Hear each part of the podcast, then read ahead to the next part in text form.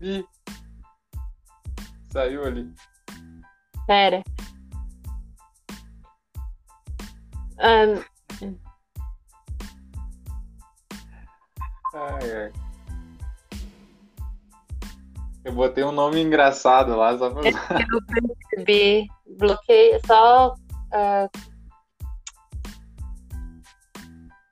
já tá feito. Então, gente, como eu tinha falado já várias vezes, esse é um podcast aleatório, ah, dinâmico, engraçado. Eu me chamo Carolina, como vocês já sabem, esse é o Intertransdisciplinariedade.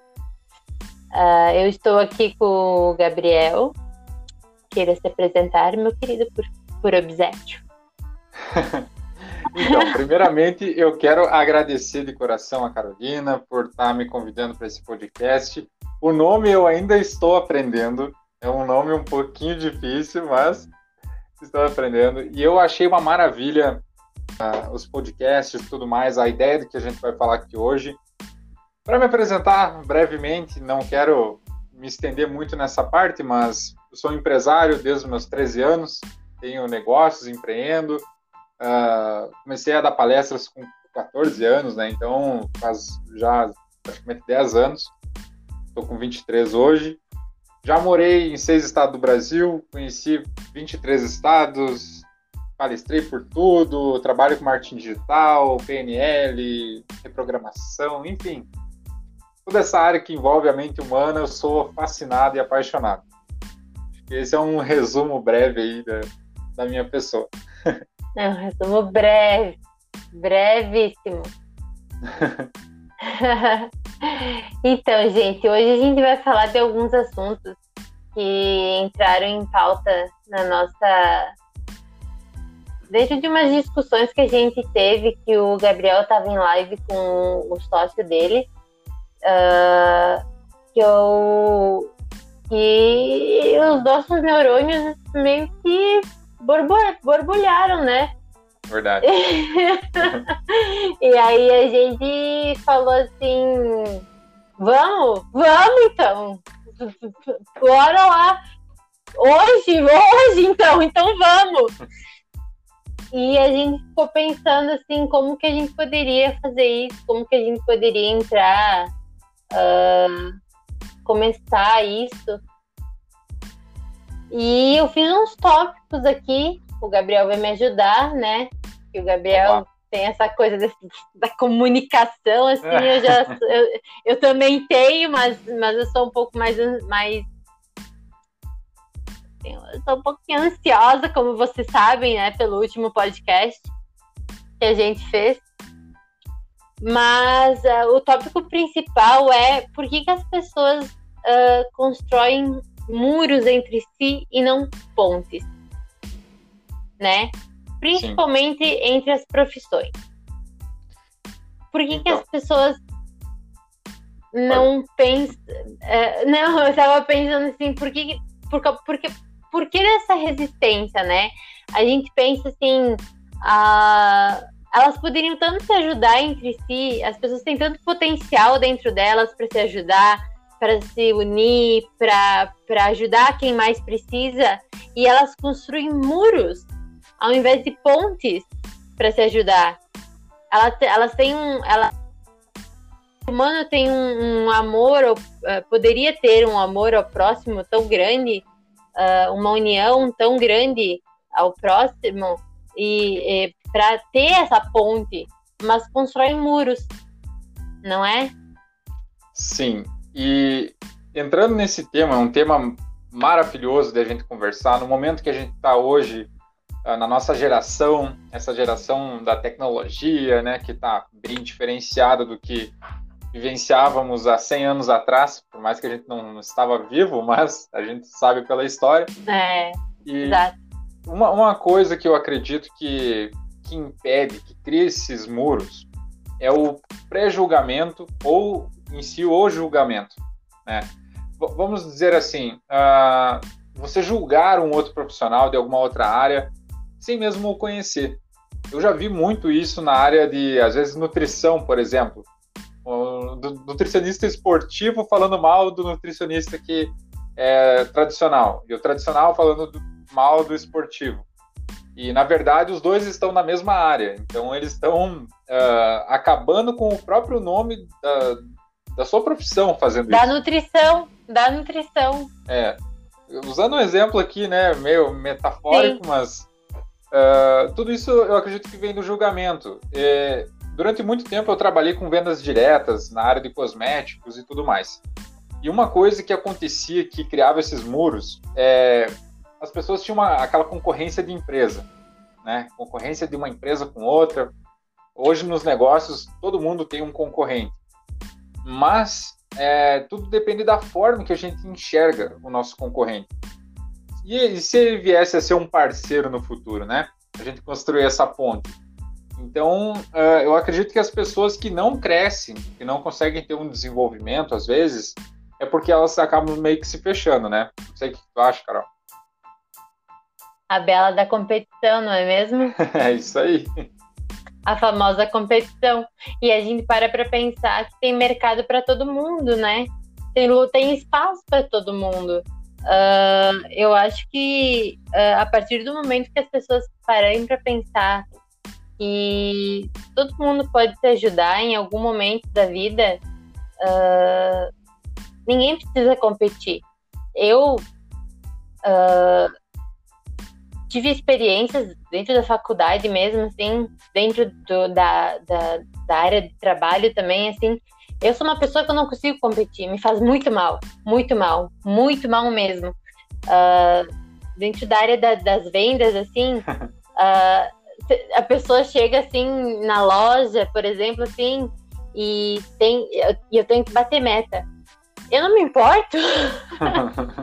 Se a pessoa fala assim, a pessoa olha para mim assim e fala: uh, quer atender, Carol? Eu falo: Ah, não, pode ir, pode ir, não tem problema.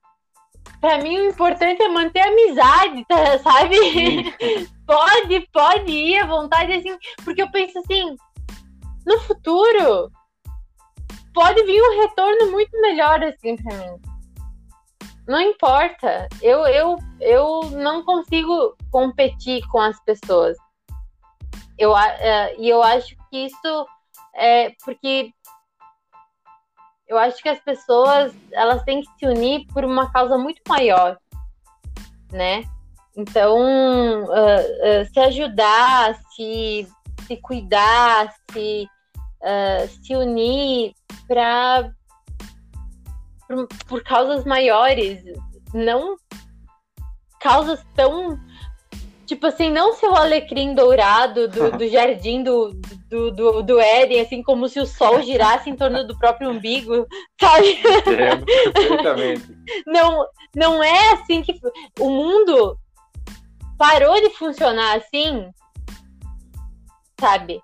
2020 deu para aprender muita coisa. Sim, com isso. Uma, uma, algo que eu queria acrescentar no que tu acabou de falar, Carol, é, isso é muito de uma questão do ego. Às vezes é um ego, Pá! um ego tão grande. Nossa! Tipo assim, às vezes até não é, uh, vamos dizer assim, a pessoa é competitiva, beleza. Eu já trabalhei com mais de 3.500 pessoas num time que eu coordenava, que eu liderava. Então, no meio de 3.500 pessoas, tu encontra todo tipo de pessoas. Qualquer um que tu imaginar, você encontra no meio de 3.500 pessoas. Tem vários padrões. E sempre tinha alguém que tinha um ego muito grande. Por exemplo, um líder, um gerente. Tínhamos líderes de equipes, né? E esses líderes, eles tinham um ego tão grande de querer ser o melhor que ele não conseguia uh, se doar para a equipe, para o time vamos dizer assim, imagina só um líder egoísta, que ele quer todo o crédito e tal. A equipe acaba vendo ele como um cara cuzão. Desculpa usar a palavra. Mas... Não, mas aqui tá liberado. Lembra que eu te falei? Aqui pode falar palavrão, não tem problema. ladeira é, abaixo. Isso... Passou dos 10 minutos, é só ladeira abaixo. Meu Deus. então tá beleza, vamos lá. Porque às vezes não tem outra palavra para você encaixar um cuzão. Vou chamar de um cuzão, não tem o que eu dizer. Mas uh, vamos lá. Uh, a, a, grande questão é vinha as reclamações para mim, né? As pessoas lá que eram, vamos dizer assim, subordinadas entre aspas desse líder, vinham reclamar que o líder só pensava nele, que ele não passava treinamento, não dava suporte. Aí eu, eu ia falar com o cara, ele falava assim: não, eles tinham que vender mais, eles tinham que fazer isso, eles tinham que fazer aquilo. Né? Então ele estava contra a equipe dele. Agora me diga, se você está num, num campo de batalha, vamos imaginar a Segunda Guerra Mundial. Tá lá os alemães e os americanos, um de cada lado. Aí o time dos americanos, por exemplo, o líder, ele fala assim, ó, oh, vocês vão lá e vão fazer isso e pega e vai embora. A equipe não se sente segura se o líder não tá junto ali. É, eu sempre levei com um pelotão de batalha. Você tem que estar tá junto com o teu time, que tem que ser o primeiro. Tem que, ter, tem que estar na Isso. frente, sim. E aí acaba entrando essa parte de solidariedade, né? De você se abrir com a sua equipe ou escutar as pessoas. Uh, quando você para para ouvir as partes ruins do que as pessoas pensam de você, né? Eu acho que aí você quebra um muro. Quando você aceita uma crítica da sua equipe, eu várias vezes eu sentava uh, com 10, 20 pessoas, eu falava, galera, o que, que eu preciso mudar para vocês irem para frente? Aí às vezes o pessoal falava, ó, oh, Gabriel, tá faltando isso daqui, eu não queria te falar isso, mas é que precisa. E acaba que quando você aceita uma crítica, você pede que as pessoas falem o que você precisa melhorar uh, num, num ambiente de equipe, uh, você tira a competição acaba que aquela o sentimento de competitividade não, não existe mais. Porque tu acaba se tornando igual, tu, tu, tu, tu equilibra entre. Uh, entre tu não acaba mais se tornando maior que ninguém, né? Tu acaba se tornando um igual, tu não é mais melhor que ninguém nem pior que ninguém. Tu é só mais uma pessoa ali entre eles. Isso, então isso é um rapport também, né? A gente pode Isso, uh, exatamente, um é um rapport que a gente acaba. A, a, essa tática ela funciona muito bem. E muitas pessoas não, não sabem aplicar isso. E, cara, numa empresa tem que ter. Tem que saber descer do degrau, ir lá e conversar no mesmo nível dos caras, ver o que está acontecendo, se colocar no lugar deles. Porque às vezes, por exemplo, ah, tô coordenando lá 3.500 pessoas, tá uma loucura, uma galera. Mas o que está acontecendo com os primeiros, com a base? Né? Eu, preciso, eu preciso me colocar no lugar lá do cara que está começando hoje, para eu saber a dificuldade que ele está enfrentando. Né? E se eu fosse aquele líder competitivo, que eu quero ser o, me engrandecer, o ego, aí não funciona. Né? Mas aí que... é o que acontece, tu, tu, tu recebia feedback, não é uh, dentro eu fiz uh, processos grupais uh, com a minha. Eu tinha uma professora assim, ó, maravilhosa. Maravilhosa, maravilhosa, maravilhosa. Ela falava dos feedbacks e dos feed pauladas. Né? Então, o que, que, isso, que, que isso significa? O que, que isso significa? Existem jeitos e jeitos de se falar uma pessoa, com uma pessoa, de transmitir o que tu quer falar para uma pessoa, né? Sim. Então, uh, quando a partir do momento que tu se, uh, que tu se colocou no lugar nessa da, dos, dos, dos, subordinados, né, dos, dos teus dos teus empregados, no caso, uh, tu, tu se colocou, tu, tu se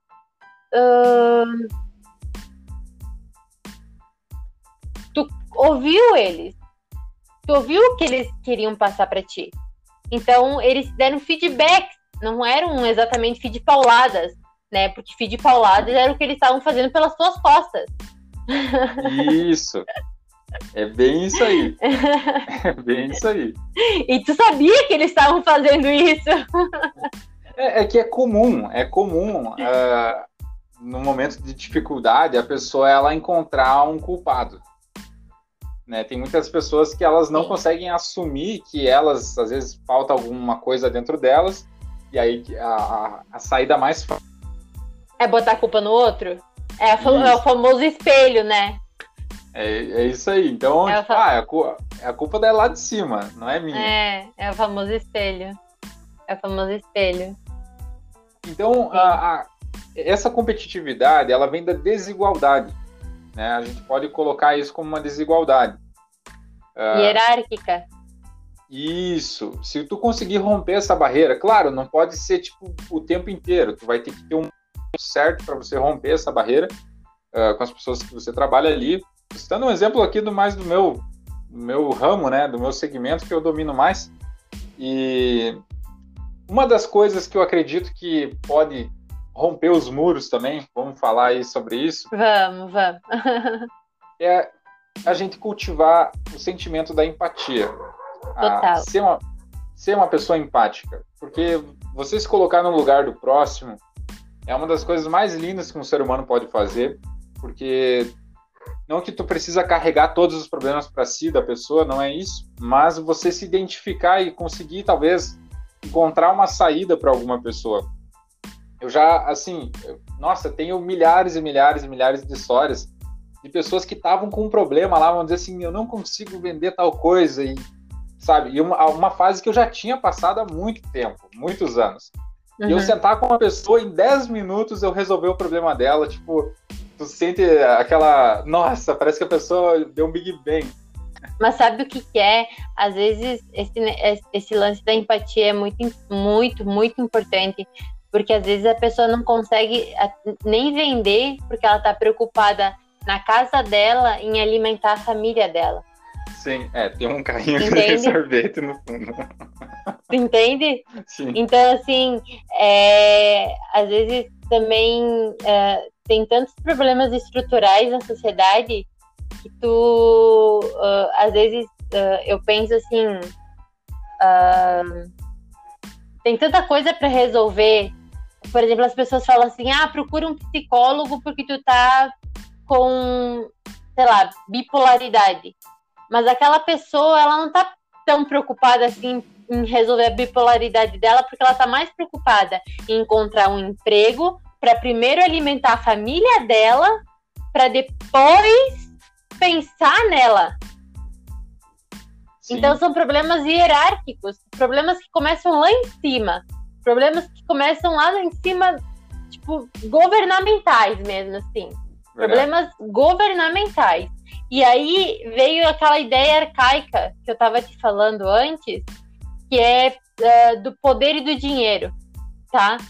São duas coisas que, que comandam, assim, que, que, que uh, tem uma frase que eu não lembro quem falou, porque eu sou a Dory do Nemo.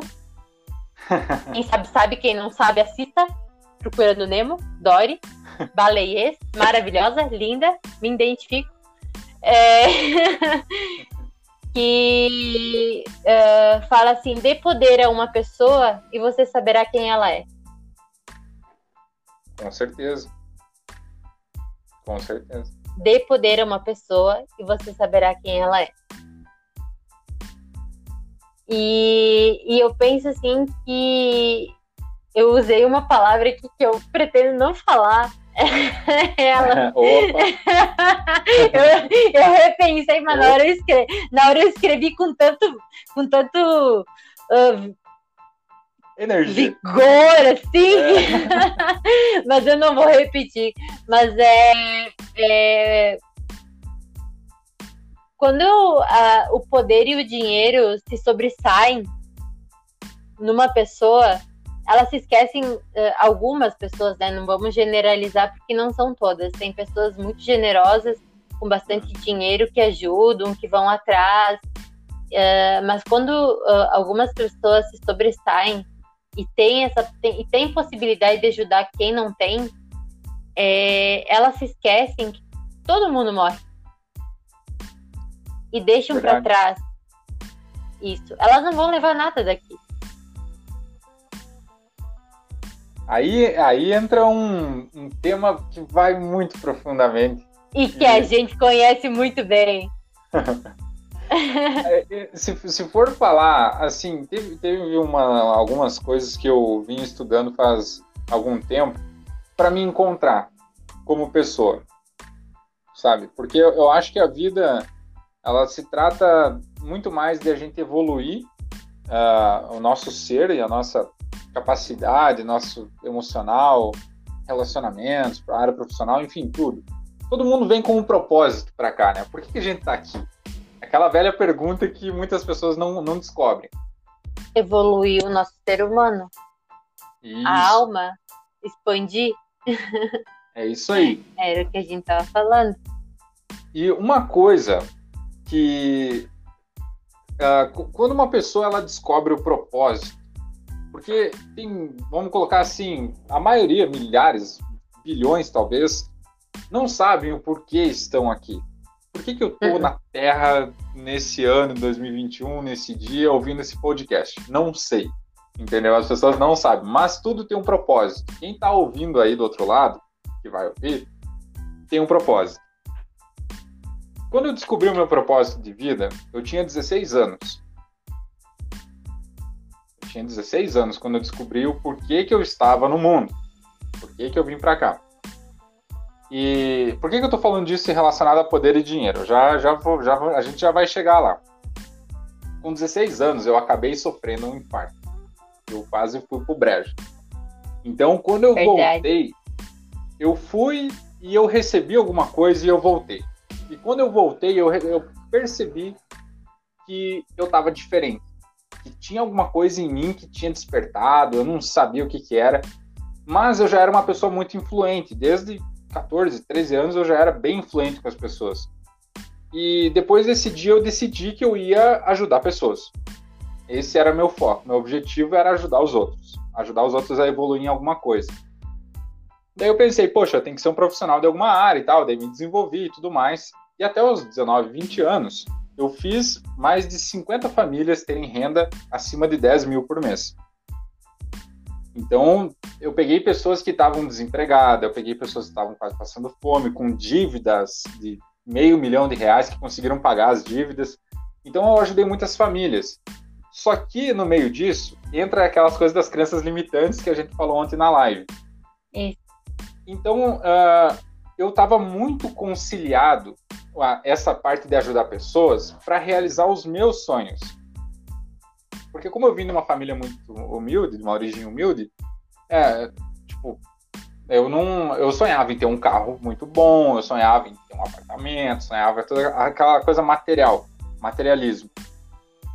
E eu ajudei as pessoas, ganhei muito dinheiro, fiquei quase milionário com 20, e aí o que, que aconteceu? Eu comprei tudo que eu queria. Quando eu comprei tudo que eu queria, tipo, acabou o meu propósito ali, porque eu tava ajudando Perdeu pessoas... o sentido. Isso. Então, tu imagina, com 20 anos, eu ganhava mais de 30 mil reais por mês.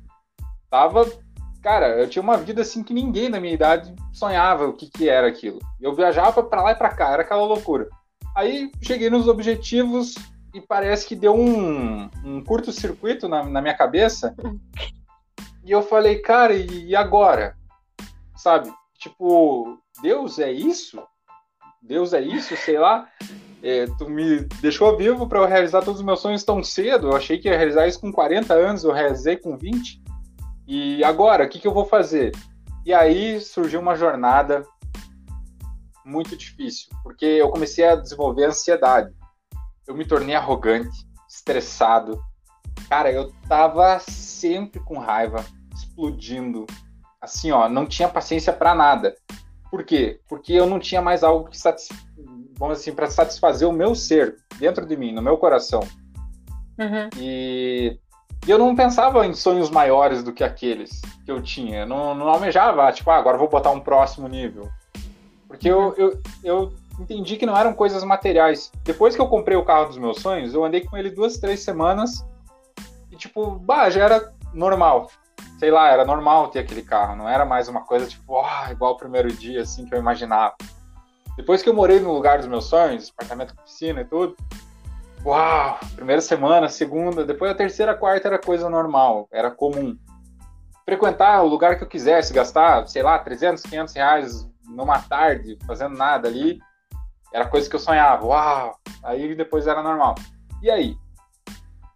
Né? E esses últimos três anos, eu passei uma fase de autoconhecimento e hoje eu vejo que uma pessoa que ela se torna arrogante quando tem poder e dinheiro, primeiro que vem da criação, isso, e também falta de propósito. Uma pessoa que ela é arrogante, ela não tem propósito. Porque se ela tem propósito, ela é humilde, ela vai tratar bem as pessoas. Porque ela tá, ela tá um degrau acima do materialismo, ela tá um, ela é um ser humano, ela vê as pessoas ainda como um ser humano, né? É, eu falei bastante aqui, mas é, precisava falar. Não, mas, mas, mas o propósito do podcast é esse mesmo, tu, tu falar o que tu quiser. Beleza. É isso aí.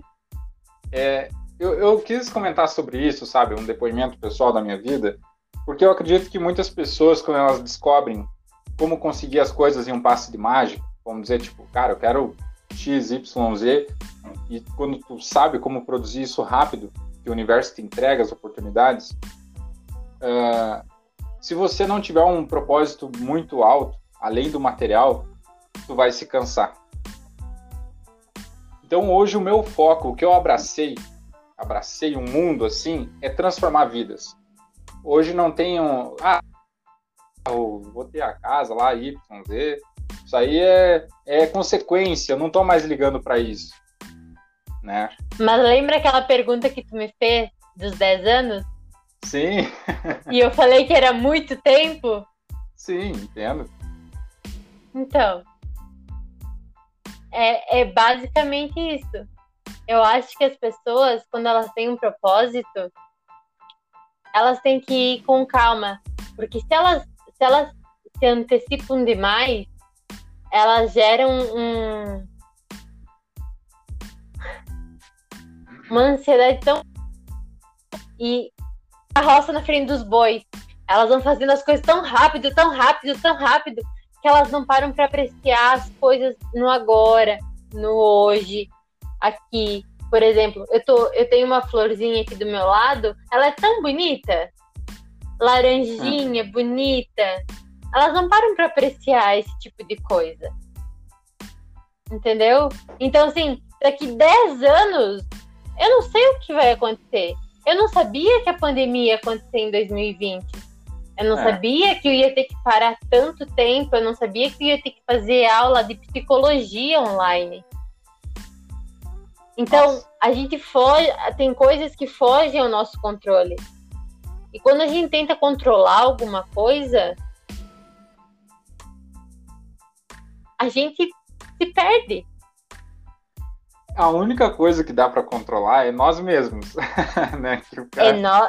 Nem isso a gente às vezes consegue controlar. É, nem sempre. Nem sempre vezes, a gente né? consegue Bom... se controlar. nem sempre. É o que a gente pode fazer é se autoconhecer. Quando a gente se autoconhece, a gente consegue ir se controlando aos poucos e ainda assim é um processo lento e devagar e todo dia a gente vai se renovando e sendo uma pessoa diferente. É verdade. O que que tu verdade, era dois né? anos atrás? Tu é a mesma pessoa que tu era dois anos atrás? Jamais. Nossa. Então, autoconhecimento é a melhor forma de ter uma pessoa que tenha controle da tua vida. E ainda assim, alguma coisinha pode fazer com que tu perca o controle, porque é a vida, é o universo. O universo ele vai trazer coisas, às vezes, tu vai falar, cacete, o que eu faço agora? Eu me conheço, mas a vida tá aqui ao meu redor, tá acontecendo coisas assim ao meu redor. Calma. Respira fundo. Vamos lá. O que eu faço agora? É, essa é uma ótima pergunta. O que, que eu faço? O que, que eu posso fazer? Né? É, o, é normalmente é onde a gente acha a saída para qualquer impasse que aparece, né? Exatamente. O que, que eu posso fazer por mim? Também Sim. é uma ótima pergunta, né? Tem muitas pessoas que não tem possibilidade de fazer esse tipo de pergunta, esse tipo de questionamento. Entende? Pois é. Porque ela, elas estão uh, elas não têm a possibilidade nem, elas não vão ter nem a possibilidade de ouvir esse podcast. É Porque elas não vão ter internet, elas não vão ter celular, elas não vão ter computador, elas não vão ter dinheiro para nada, elas não vão ter nem comida para ter vontade. Entendeu? Elas vão estar, tá, sei lá. Entende? Então, é. quem. Uh, as pessoas, elas. Às vezes elas se sentem ofendidas quando falam que são privilegiadas. Mas quando elas colocam na cabeça assim, eu sou privilegiado, se admite privilegiado de certas coisas. Interessante. Já é um passo. Eu sou uma pessoa privilegiada. Sim. Eu sou uma pessoa privilegiada. E, e entrar em causas que possam ajudar outras pessoas e lutar por causas que ajudem outras pessoas também me torna uma pessoa privilegiada. Com certeza. É um anjo. Um anjo. Para! É um anjo, é verdade. Pessoas que, que vêm para o mundo e estão dispostas a ajudar de coração, seja pela profissão ou algum ato, enfim. Eu, eu acredito que tem um anjo ali, né? Não sei se dentro da pessoa, ou por perto, ou ela é um anjo, mas tudo isso é, é algo que inspira. Eu acho que uma boa ação, uma atitude boa, por exemplo, uma pessoa que faz um atendimento, de repente contigo, alguma coisa, né? Uh, enfim, quando, quando a pessoa ela, ela sai, às vezes ela chega tão carregada. Imagina só uma pessoa que às vezes está carregada tu olha para alguém na rua, por exemplo, eu pela linguagem corporal, eu consigo identificar alguém que tá bem e alguém que tá mal. Eu sei até se a pessoa tem dívidas, só pelo jeito que ela caminha na rua, que tem um padrão, né?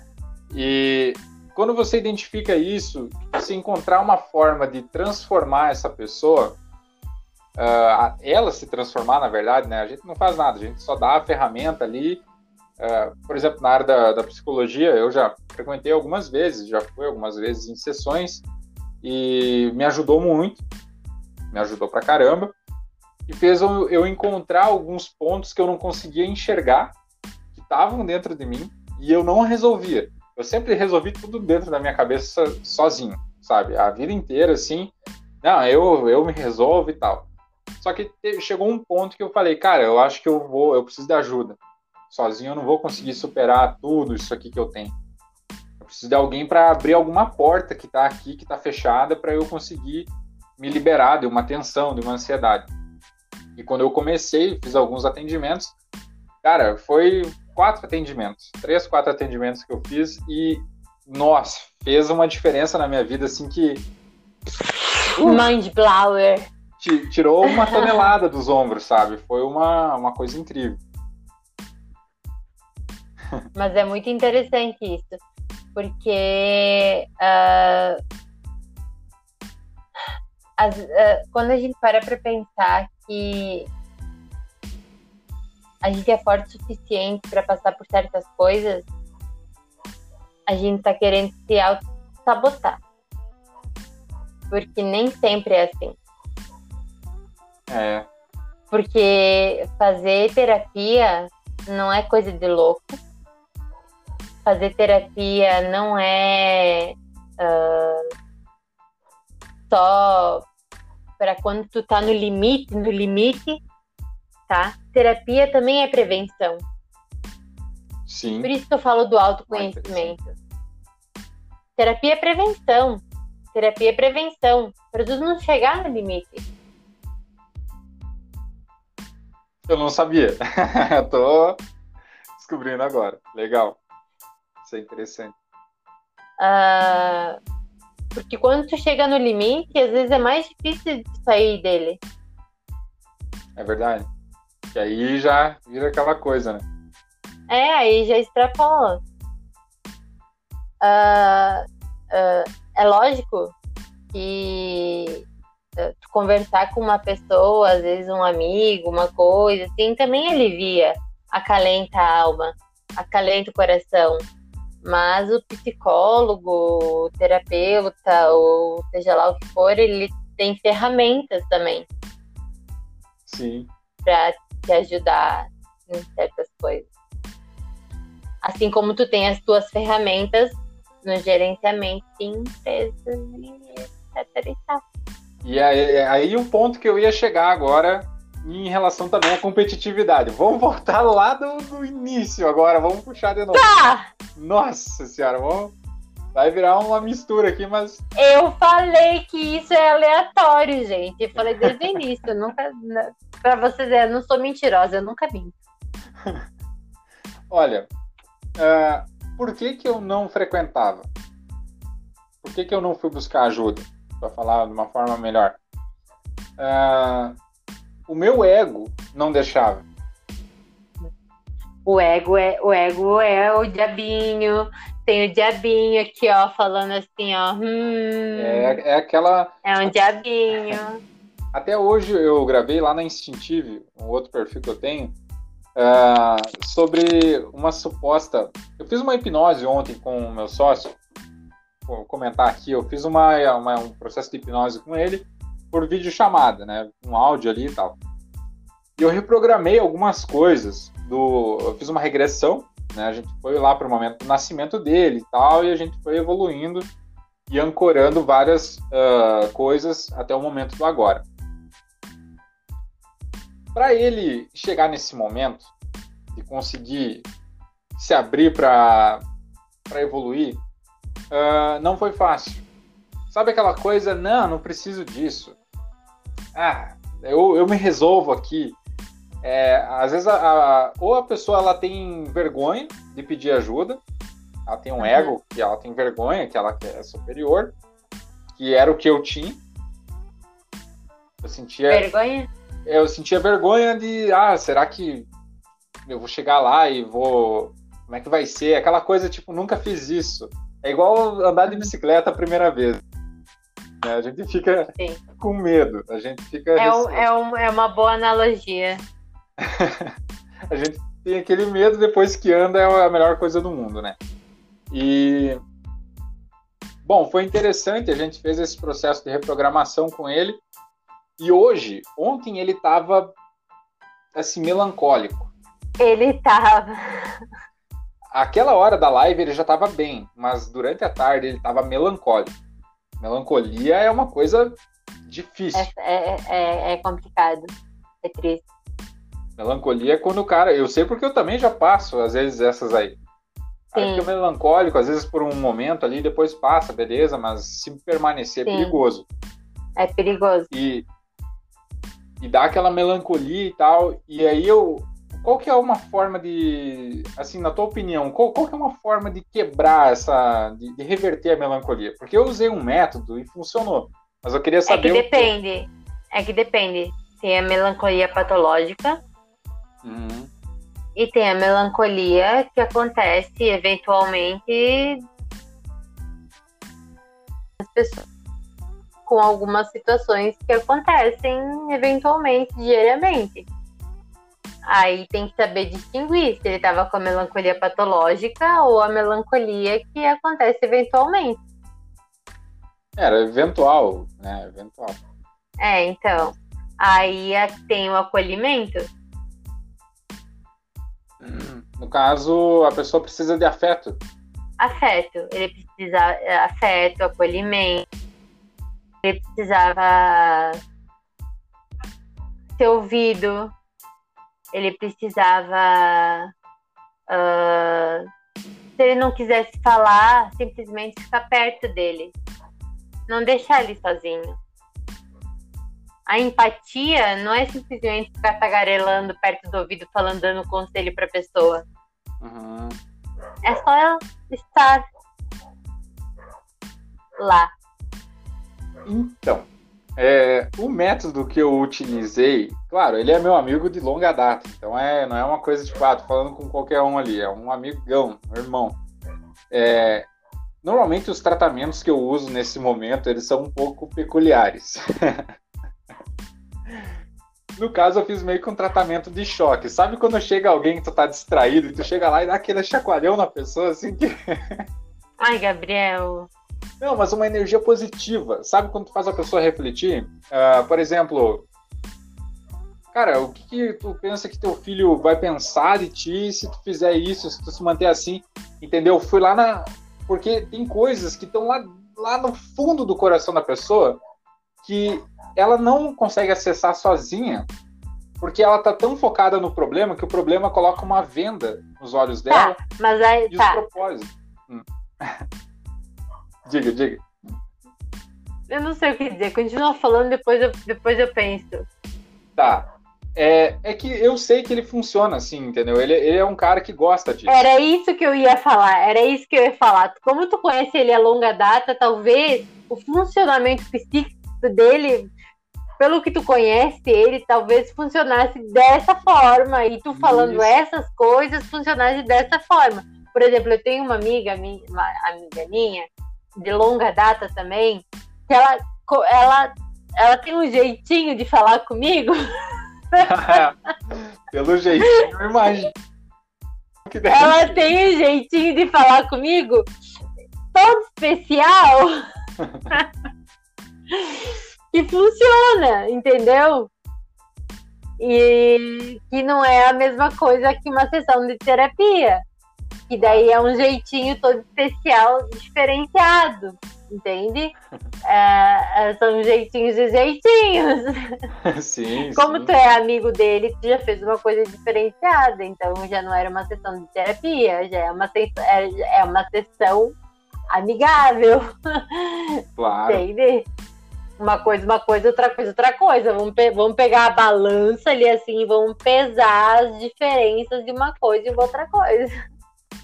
Então, mas vou, vou ser sincero. Mas foi, no mas foi no cerne do problema, então ajudou ele, de certa forma. Isso, mas essa, na verdade, é uma habilidade que eu utilizei muito no Brasil todo eu praticamente eu falei para ele o que eu falava nas minhas palestras. Como fazer a pessoa ter um choque de realidade? Imagina alguém que está numa rotina maçante que não aguenta mais durante dois anos. Tipo, ah, minha vida é um lixo, sou inútil. Pessoa que já se considera assim. Tem muita gente que tipo, já, já perdeu a esperança que um dia ela pode realizar seus sonhos, já perdeu a esperança que um dia ela pode realizar seus objetivos, e ela só vai viver a vida normalmente ali e já era. Tá? Nada contra, cada um decide com a forma que vive. Mas, Sim. nas minhas palestras, como eu, eu era pago para fazer isso, né, para dar um uhum. choque nas pessoas, eu falava esse modelo de coisas. Por exemplo, uh, há quanto tempo você vem tendo uma vida que você não gosta? Né, já, uhum. Fazer a pessoa refletir. Uhum. Aí, aí, a plateia lá, 500 pessoas, 300 pessoas, 100 pessoas, às vezes mil pessoas já palestrei. Galera lá, tu via que ficava lá pensativa, né? Tinha uns que já quase choravam. uns já começavam às vezes até a chorar. É, como que você se vê mantendo essa rotina daqui a um ano? Vai mudar alguma coisa? É, aquilo lá que a gente falou ontem, que tu falou ontem na live. É, eu falei que fazer as mesmas coisas uh, uh, fazer as mesmas coisas, repetir as mesmas coisas, não ia mudar o jeito que a pessoa fica. Sim, é isso aí. Tem que fazer diferente. Tem que ter uma ação diferente. Não adianta é. plantar batata e colher, colher, querer colher cebola. Não vai dar Sim. certo. Então, é uns exemplos também que, pelo amor de Deus, né? Tu usava esses. É, tá, eu, eu, eu, eu entendi. Plantar batata, colher cebola foi bom. Mas vamos lá. Tem uma música que é assim, né? Nossa! Não.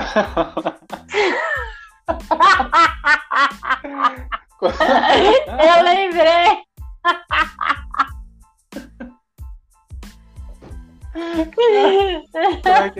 Como eu posso vomitar a batata se eu comi? Você colhi cebola! Tem uma outra que é pior, mas deixa quieto. Ah, do, do vômito?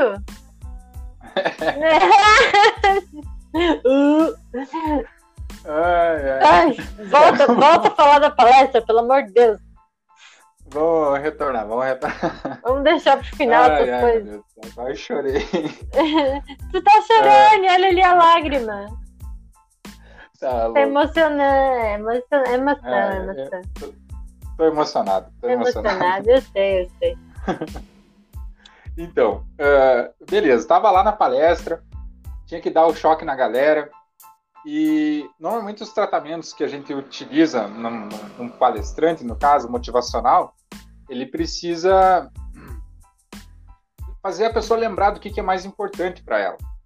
Né? Fazer ela, às vezes, por exemplo, no, no caso da rotina, a pessoa está na rotina, aquele problema já está desgastada, exaurida, não consegue mais ter uma iniciativa, mudar, ela está com a venda nos olhos, ela está cega. Ela cega. Como que a gente como que a gente vai tirar essa venda? Batendo. Batendo nos pontos, não na pessoa. Usa uma batendo. analogia bonitinha, não use essa analogia batendo. Batendo. É que, assim, os meus termos são um pouco agressivos. É que eu preciso eu entender também, eu quero entender também. Então, é, esses termos agressivos que eu utilizo é que, no caso, as minhas palestras eram bem chocantes. Tá. Era tipo, as pessoas arregalavam assim os olhos e erguiam as sobrancelhas lá no, na cabeça, lá em cima, assim, né? Tipo, oi, quem que é esse cara aí? É jovem, com 17 tá anos. A tua, a tua chamada tá cortando a tua, tua coisinha. Peraí, tá ouvindo melhor agora? Tô. Beleza. Manda bala. Como, como eu era bem jovem, quando eu comecei a dar as primeiras palestras, e ali com 18, 19, 20 anos eu ganhava muito bem, e eu já coordenava mais de mil pessoas, duas mil pessoas, tipo, com 18, 19 anos, eu tinha um resultado muito alto para uma pessoa da minha idade. Então, muito por isso. E aí, isso eu usava. No início, as pessoas me prejulgavam porque eu era muito novo. Tipo, ah, tu é muito novo para estar tá, tá querendo fazer isso, entendeu? Uhum. Aí eu, che... eu fiz umas 20 palestras e todo mundo me criticava porque eu era muito jovem. Aí eu pensei, como que eu vou tirar isso da cabeça deles? Porque é esse muro que eles criaram, essa competição comigo, não deixava eles receber o, o que eu tinha para entregar, que era de muito valor. E eu descobri uma forma, que era desafiando eles. O que, que eu fazia? Com 17 anos, palestra lá para 50, 70 pessoas na época, no início ainda. O que vocês faziam quando tinham a minha idade? O que vocês estavam fazendo agora? Vocês estavam com os amigos, vocês estavam em festa, estavam bebendo, estavam fazendo folia. E eu tô aqui trabalhando e passando um sonho para vocês. Então, quando eu falava isso no início, a galera dava aquele ô, oh, meu Deus do céu, o que, que é esse cara? Tá. Aí Entendi. eu venci, eu venci esse muro. E então era mais ou menos esse. Daí já dava uma, uma pontinha assim entre você e ele. Isso. Aí, por exemplo, perguntava: quem tem filho aí na, na plateia? Aí metade lá às vezes levantava. Levantava lá que tinha filho. Eu como que você quer que seu filho seja com 18 quer que seu filho seja? Como que você dá amor para ele hoje? Você tem tempo para passar com teu filho no que você faz? Ou tu chega em casa tão cansado que nem vê ele direito? Como que tu quer que seja? Não quer ter com a tua família? Tipo, eu ia, sabe, sempre violento, sempre violento, assim. Uhum. E isso estava acordando as pessoas tá. tipo, para aquela coisa sei lá, eu vim aqui para uma coisa, mas esse cara tá me mostrando o que eu realmente quero. Tá, tá, tá, tá coisando. Tá cortando? Ai. Peraí. Melhorou? Sim. Tá, tu dava, tá. Tu, tu, tu, tu, dava um choque que a maioria das pessoas uh, passava, no caso. Sim, porque é um padrão. É um padrão. É, é um, é, vamos dizer assim, é meio que um padrão, né? Porque, vamos colocar. Tá cortando ainda? Não. Tá, beleza. Uh, vou pegar algum outro exemplo. Uma vez lá em São Leopoldo, perto de Porto Alegre, lá região metropolitana, fui fazer uma palestra lá no CDL, acho que era uma coisa assim, e tinha mais ou menos umas 200 pessoas. E eu lembro que tinha um rapaz sentado na frente e eu comecei a falar sobre filhos. Eu sempre batia nessas coisas, filho, sonho, uh, dificuldade. Por exemplo, para esses aí eu falei assim: uh, quanto tempo vocês passam com seus filhos? Pouco, muito, mais ou menos. Aí a Maria falou pouco. Aí eu falei: como que você acha que vai ser a criação dele? Você quer perder a fase de criação do teu filho por causa do teu trabalho?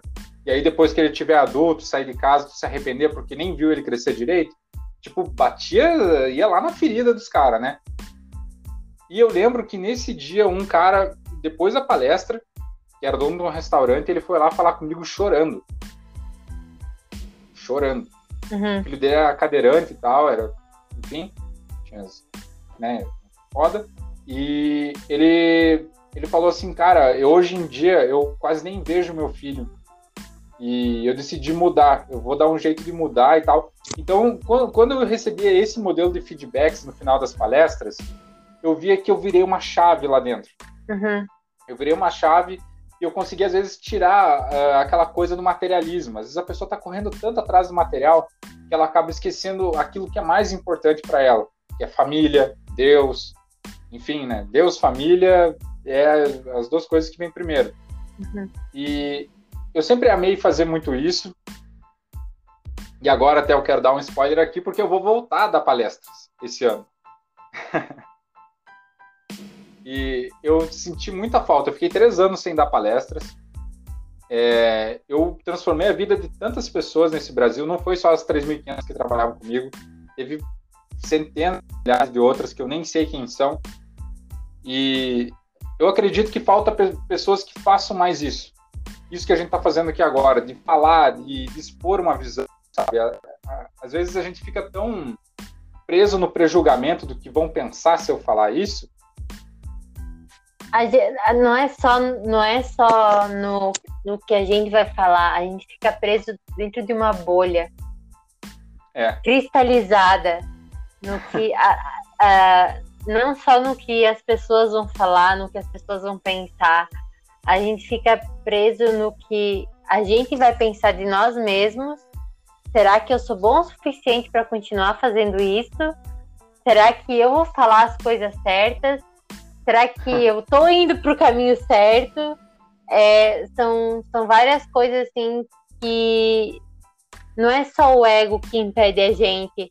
É, é, é o medo. O medo. Sim. Tem o ego, que é o diabinho, que tá ali assim falando, será, será que você consegue fazer isso? Mas tem o medo, tem a ansiedade, tem um monte de coisa que precisam ser trabalhadas. Então, a partir do momento que tu consegue encontrar o teu objetivo, a, a, a, a deixar aquelas crenças limitantes para trás e, e, e, e, esquecer que tem pessoas, tu não vai conseguir mudar os pensamentos dessas pessoas. E tá tudo bem. Tu não precisa mudar os pensamentos de todo mundo. É. Porque Sim. quando tu consegue uh, sei lá, de. Vamos, vamos. Eu não vou botar um número muito alto. De 20 pessoas, tu conseguir mudar o pensamento de 5 pessoas, já tá maravilhoso. Verdade. O pensamento, mas plantar uma sementinha ali naquela cabecinha para fazer ela pensar e questionar, talvez fazer, hum, interessante essa, essa coisa que essa pessoa falou. Que esse é o intuito do podcast. Não é mudar pensamentos, é fazer com que as pessoas questionem talvez certas coisas que elas ouçam, que elas pensem, uh, crenças limitantes. Por isso que eu falo assim, eu não quero um, um, um podcast assim com palavras difíceis de serem escutadas, tipo palavras científicas, técnicas, é. tipo pulsão de morte, pulsão de vida, uh, uh, uh, sei lá, termos psicológicos, termos psiquiátricos, médicos, por causa que algumas pessoas que vão ouvir, elas nem vão saber o que, que é. Verdade. E qual, qual, tipo assim, se tu tem o conhecimento e tu sabe falar de uma forma simplificada e simples da pessoa entender, por que que tu não faz isso? O que que, o que, que te impede? Né? E aí entra essa parte do medo que tu acabou de falar. O medo, o medo ele é o maior assassino de sonhos. Nossa, total. É o maior. Por quê? Ah, eu tenho medo de, sei lá, chegar na, naquela moça e falar o que eu sinto. Ah, eu tenho medo de fazer uma venda, eu tenho medo de oferecer alguma coisa e ser rejeitado. Tenho medo de falar alguma coisa e me criticarem. O medo, ele vem da repreensão. Né? Quando, vamos dizer assim, uh, tem um estudo que uma vez eu vi que as crianças até a, a fase adolescente, até os sete anos, na verdade, elas recebem não sei quantos mil não. É 300 mil não, ou mais 3 milhões de não. Não isso, não aquilo. É, isso não vem o caso agora. É, é alguns. É mil e alguma coisa. muitos, muitos não. É mais não do que. Pesquisem, pesquisem, joga no Google. Isso, tá lá, tá, tá acessível. Então, uh, esses, esses nãos, eles acabam tirando a. Não digo força de vontade. Quando você. Sistema escolar é, isso é a minha, minha opinião, assim, falando do que eu já vivenciei analisei. Sim. Uh, vamos dizer, você vai na escola e você é avaliado. Você é avaliado. Provas, provas, provas. Isso... Você é avaliado por provas. Então, se você você já se considera digo, sem inteligência, vamos colocar assim, talvez, uh, tu já começa a criar um próprio critério de si mesmo. Só que na verdade não funciona, porque eu, sinceramente, eu não completei ensino médio. Eu parei no segundo ano do ensino médio de estudar. Tá cortando, tá cortando. Esse assunto é interessante, não faça cortar, pelo amor de Deus. Tá, tá, tá funcionando normal agora? Sim. É, não sei, acho que é quando eu me balanço aqui que dá um. Vou ficar estático. Para de se mexer. então, ó, onde, onde que começou a cortar aí? Me dá um feedback. Cortou muitas vezes, mas tá tudo certo. Não tem problema. Era entendível as coisas que tu falava. Mas tá. esse assunto não pode ser cortado. Então, o sistema escolar, vamos lá. É, desde criança a gente é avaliado. Eu sempre fui um ótimo aluno. Até a terceira série, eu completava todos os temas antes de sair da aula, para ter ideia. Então, eu era o melhor aluno da turma ou o segundo, estava sempre entre os melhores. E o que, que aconteceu? Uh, na quarta série, eu comecei a sofrer muito bullying e eu tive que me desenvolver a parte comunicativa, porque eu era muito quieto, muito introvertido e muito inteligente. Então, as pessoas não gostam de quem não se relaciona e é inteligente sentem raiva e batem no cara. Oi, Gabriel! Aí eu comecei a desenvolver meu lado comunicativo. O meu desempenho na escola começou a baixar, as notas começaram a cair e tal. Consequentemente. E, isso. E teve algumas coisas familiares que aconteceram na época, uma separação. Sim. Foi um monte de coisa. Né? E, mas falando do sistema de avaliação, como a gente é avaliado, avaliado, avaliado, é, a gente acaba criando um, sei lá, um conceito isso. de si próprio. É, é às vezes muito negativo. Muito. Se tu crescer com isso, acreditando que você não é inteligente ou que você não tem sabedoria, imagina como é que vai ser na fase adulta. Né? Não, não vai ter uhum. uma iniciativa. Falta da iniciativa, da pessoa começar algo novo, às vezes. Uh, ela vai sentir uma certa dificuldade, eu acredito. É, não sei qual é a tua opinião sobre isso, Carol.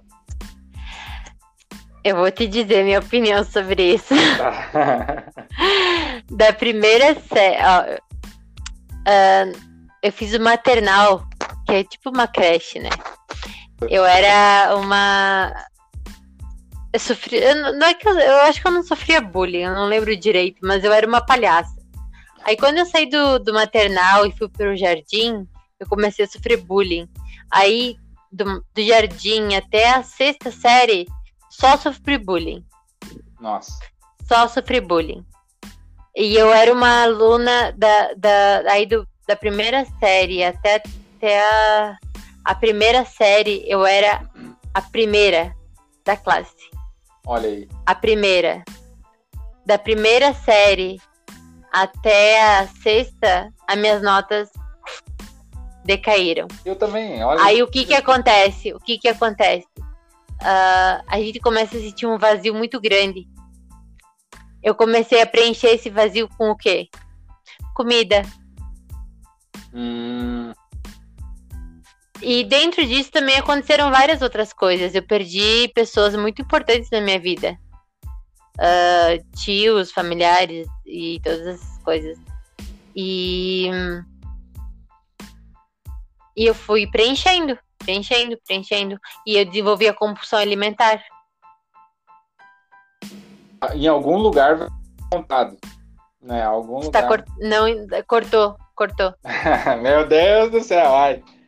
Ah! Ó, agora parou? Tá funcionando? Não, fala, fala de novo. Olha, é, não, mas aí, aí, aí que acontece. Não, eu vou, eu vou só, só, só concluir isso. É... E aí vem as provas, as avaliações e vem as coisas assim, por que isso tá acontecendo? Por que, que tu é assim? Tu não era assim, Carolina. O que, que aconteceu? Por que, que isso tá acontecendo? Mas, Carolina, mas meu Deus, o que meu, meu Deus do céu! Ah, é, é uma prova? Que nota é essa? Que horrível! Meu Deus! E daí tu começa. Isso fica no, no, consciente, no inconsciente da pessoa assim. E daí tu vai crescendo, tu vai crescendo, tu vai crescendo. E desenvolve outros transtornos no, no decorrer da tua vida. Entende? E se eu for contar, eu vou fazer um podcast sozinha. Agora vem, vem a parte uh, muito foda, eu acho, assim, dá pra gente considerar. Tem uma história que eu gostaria de compartilhar aqui e ela talvez uh, jovens não devam escutar. Jovens muito uh! jovens não, Eu vou botar mais 18 na frente. Isso, é melhor. Uh, não, tá. não, não aconselharia. Uh, no primeiro ano do ensino médio, eu comecei a faltar muita aula. Eu quase rodei por falta no primeiro ano. Eu também. nossa, nossa. Tipo, a mesma coisa que tu tava me falando aconteceu comigo. As professoras lá do passado, quando eu era o inteligente, daí depois na fase adolescente, falavam: o que, que aconteceu contigo? Tu era um anjo, agora virou essa coisa aí. e eu já treinava na época, porque, assim, na, na, na oitava série, vamos lá, onde que começou tudo isso? Na oitava série eu era muito magro. Então, bah, eu era muito magro, entende? Tipo, era o caveira, uh, magricela, aquela coisa e tal. Sempre tirava um sarro, mas eu levava até no esportivo. Aí teve um dia que eu decidi entrar na academia. Comecei a treinar e fizeram muito bullying comigo, que eu era bombado. Eu com o braço fino igual um palito, me chamavam de bombado. Era aquela coisa. Mais bullying. E é, eu, eu levava na esportiva, mas a, a, aquilo me motivava. Tem muita gente que quando leva uma crítica, e aí que tá o erro, que a gente tava falando de erro antes, que agora vem a conclusão. Hum. Você não pode ter medo de errar, primeiramente. Porque errar é humano, que humano que não erra, né? Que humano que não erra. Todo mundo comete erros. Então, ah, quando eles me, me tiravam sarro, ah, tem muitas pessoas que eu acredito que até hoje, talvez, criticadas por alguém, se sentem mal. se sentem uh, diminuídos ou ficam com aquela crítica martelando na cabeça, dizendo que quem falou não tá nem aí. Nem vai ficar pensando nisso. Tipo, só falou e foda-se. Agora, uhum. quem recebeu fica com aquilo lá como se fosse uma sanguessuga puxando tua energia, puxando tua inspiração, motivação. Eu era meio revoltado. Como eu treinava, eu era um bem revoltado. Eu, tipo, eu ganhei 18 quilos em um ano. Eu fiquei o maior da escola no primeiro ano do ensino médio. Eu era o mais grande de músculo, vamos dizer assim. Então ninguém mais mexia comigo. Todas aquelas coisas que me falaram, eu utilizei na academia como fonte de energia. Na hora que eu tava treinando, eu lembrava e. Então. Verdade. Isso. Talvez hoje eu não faria da mesma forma, porque é meio que um processo vingativo. Eu fazia meio que por. Não, mas é aquilo que eu te falei. Tu não é mais a mesma pessoa. A gente passa por, por várias pessoas durante a vida. Isso. Mas é, tem muitas pessoas que criam esse sentimento de vingança, vamos dizer assim, de, de ah, eu vou mostrar então, vamos ver quem que é o cara. É, eu era bem assim. Vamos ver quem que é quem então. Vamos, né? Ah, tá, me, ah, tá falando isso de mim? Então vamos, vamos ver quem que é quem. Eu era bem dessa. E eu guardava aquilo lá dentro de mim, só que aquilo lá me corroía a alma. Né? Porque Lógico. Eu, só que aí eu me dedicava. Eu descontava tudo em dedicação. Tudo. Tudo, tudo, tudo em dedicação. E eu lembro que daí eu me tornei muito forte e aí eu comecei a ficar arrogante. Eu fiquei arrogante. O que, que eu fazia? Mostrava um pouquinho, tirava sarro, jogava os outros pra cima. Aí eu que comecei a troco depois. Vocês não estão vendo, tá? Mas a gente tá no Meet e eu tô fazendo umas caras aqui, ó. É. Sem comentários. E é, eu fazia isso e tal. Aí eu comecei a. É, tipo assim, não é que eu era metido, mas eu tava. Era o meu momento de mostrar, entendeu? O que eu havia construído.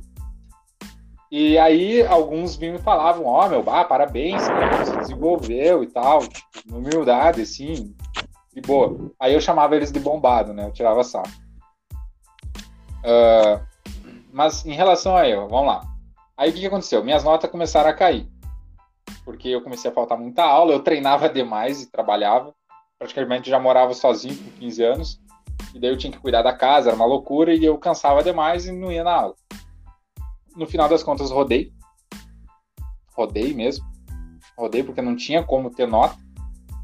Só que no outro ano tinha um tal do provão. Ô, provão. o tal do provão. E eu lembro que uma professora minha, ela me falou que eu não ia conseguir passar na prova. Ela falou assim: o Gabriel vai ser o único que não vai passar na prova porque ele não veio na aula o ano inteiro. E aí o que, que aconteceu? Uma semana antes do provão, eu não ia fazer. Eu já estava conformado. Ah, não vai dar certo. Isso eu estou falando, no caso, por que eu estou entrando nesse assunto? Porque algumas pessoas às vezes recebem críticas e não sabem como utilizar elas.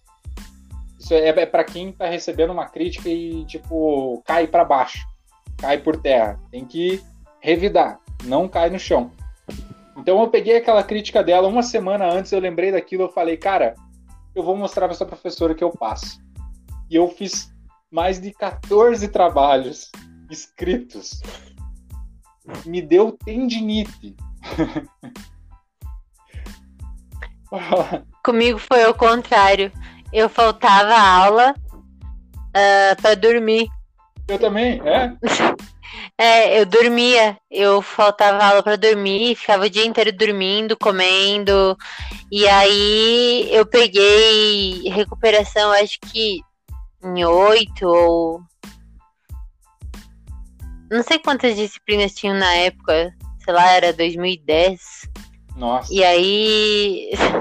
eu tenho 26, tá, Gabriel? Eu tenho 24. Para 23. 23, é, tá. Novinho. E aí. E, e aí. E aí, na hora do provão, passei em tudo. Não reprovei nunca. Top. Beijo! Aí, agora vem a, vem a grande sacada. Porque, claro, eu estudava tipo, em escola pública e tal, sempre estudei em escola pública, mas. Enfim. Eu também. O que que, o que, que aconteceu? Uh, teve o provão.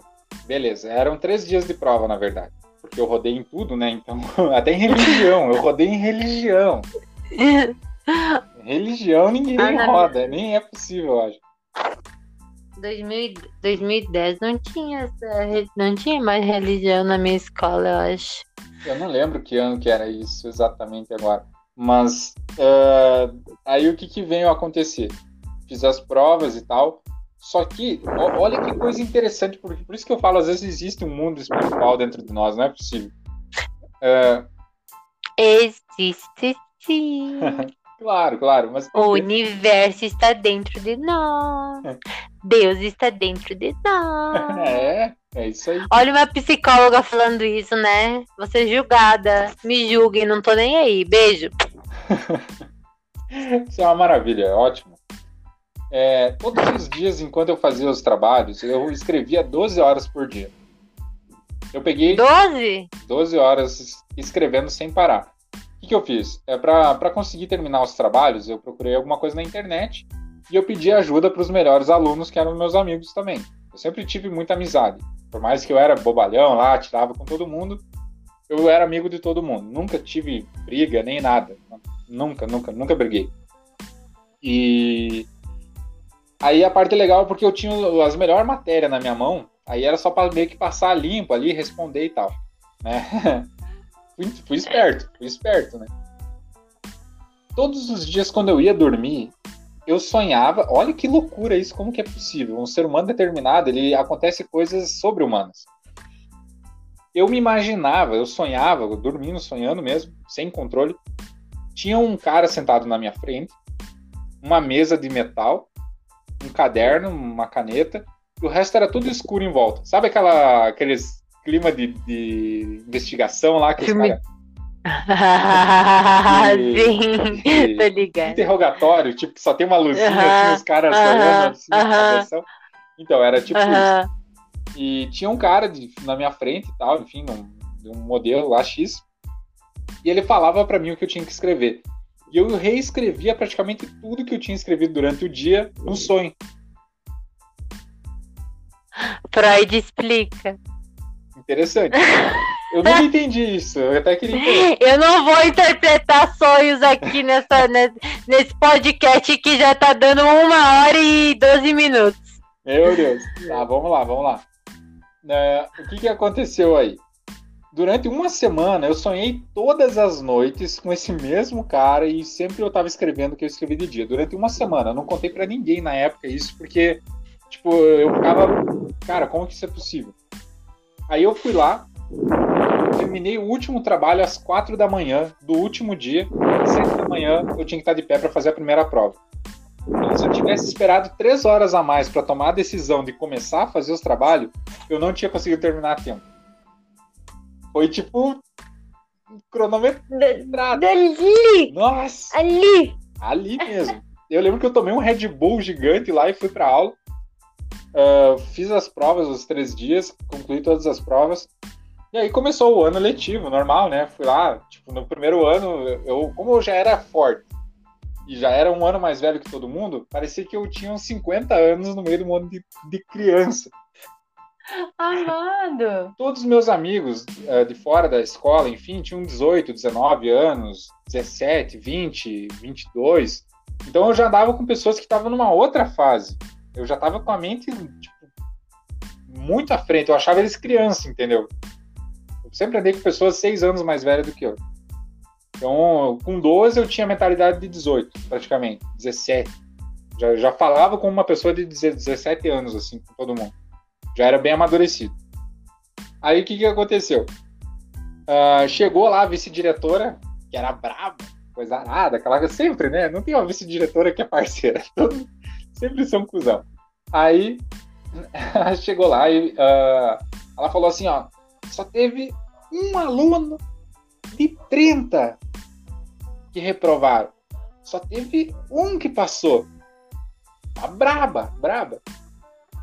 Aí eu, eu já tinha prometido para mim mesmo que se eu tivesse reprovado, eu ia parar de estudar aquele ano e não ia voltar mais. Aí eu já comecei a guardar meus material ir embora. Eu ia embora. Já ir para casa e que se dane, entendeu? Guardei os materiais e fiquei lá olhando assim. E tinha um outro Gabriel na minha turma que tinha feito a prova também. Ela falou assim: Gabriel, tu foi o único que passou. E eu olhando para a porta já, tipo, distraidão, né? Aí eu olhei pro lado, tava a turma inteira me olhando. Aí eu tomei aquele susto e falei, que? Ela, sim, tu foi o único que passou. Daí eu fiquei tipo, cara, como assim? Só que aí veio o gosto da vitória, porque quem que tava dando aula naquele momento para mim? A professora que tinha falado que eu ia ser o único a reprovar. Nossa! Eu, eu, foi o gosto, foi o, o sabor, assim. Ai, para, que a gente tá, tá, tá rindo de vingança. Vingança é, é ruim. Pare! Mas aquela lá foi osso. Aí eu lembro que eu cheguei na porta assim e eu só peguei, apontei o dedo pra ela. apontei o dedo assim, peguei, passei, enfim. Só que no outro ano aí agora vem a, a, o absurdo. Eu estudei três meses, depois eu parei de estudar. Então, Porque, tipo, eu cumpri minha meta. A minha meta era provar para ela que eu passava. Depois disso, acabou o propósito. Ah. Por isso que a vingança não compensa, é um erro. É isso que eu tô falando.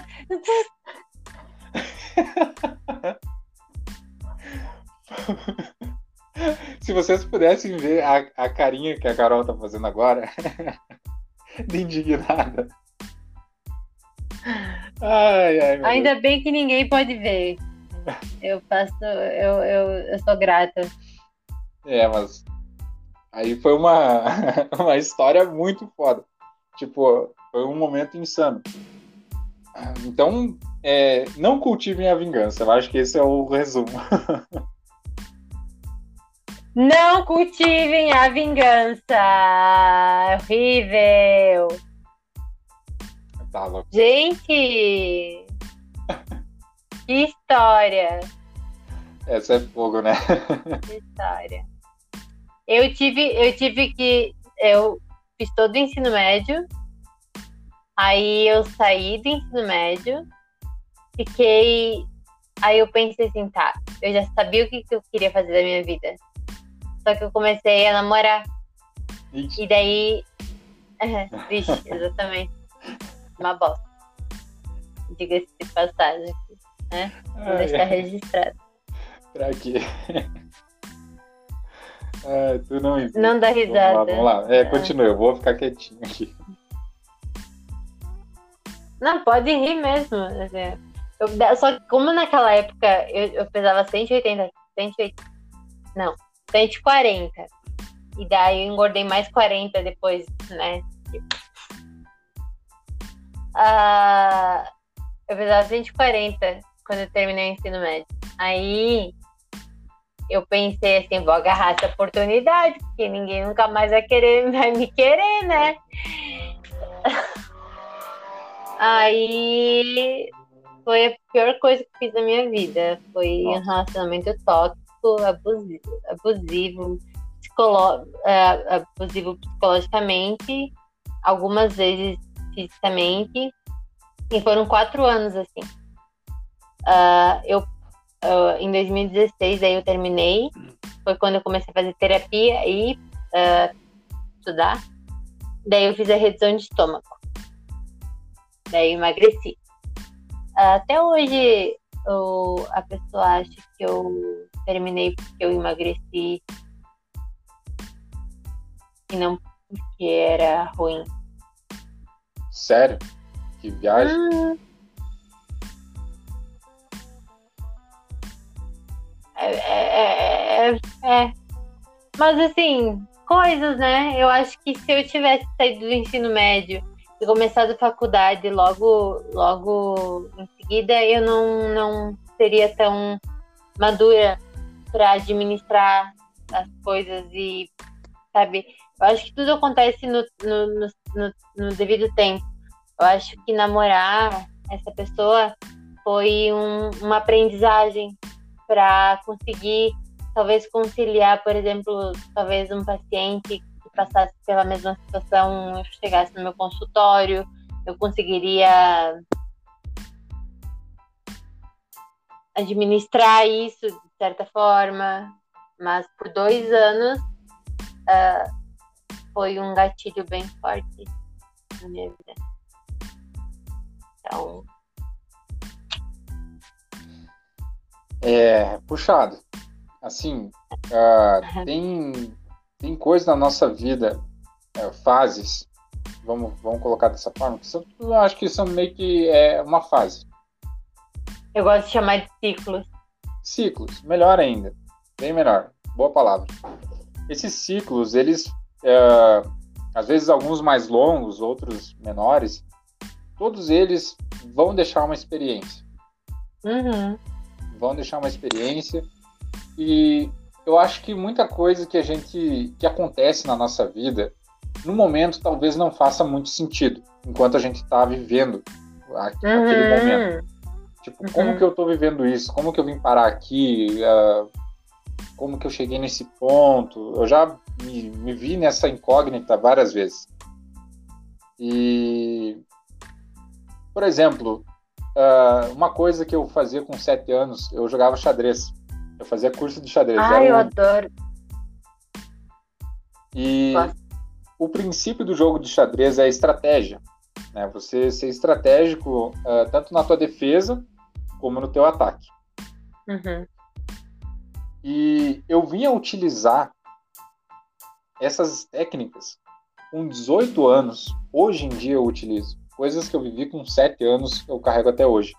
Então é um aprendizado que a gente viveu, ou alguém que às vezes está tá ouvindo aí o podcast, vai escutar, está uh, passando por uma fase ali que não está entendendo por que está acontecendo aquilo.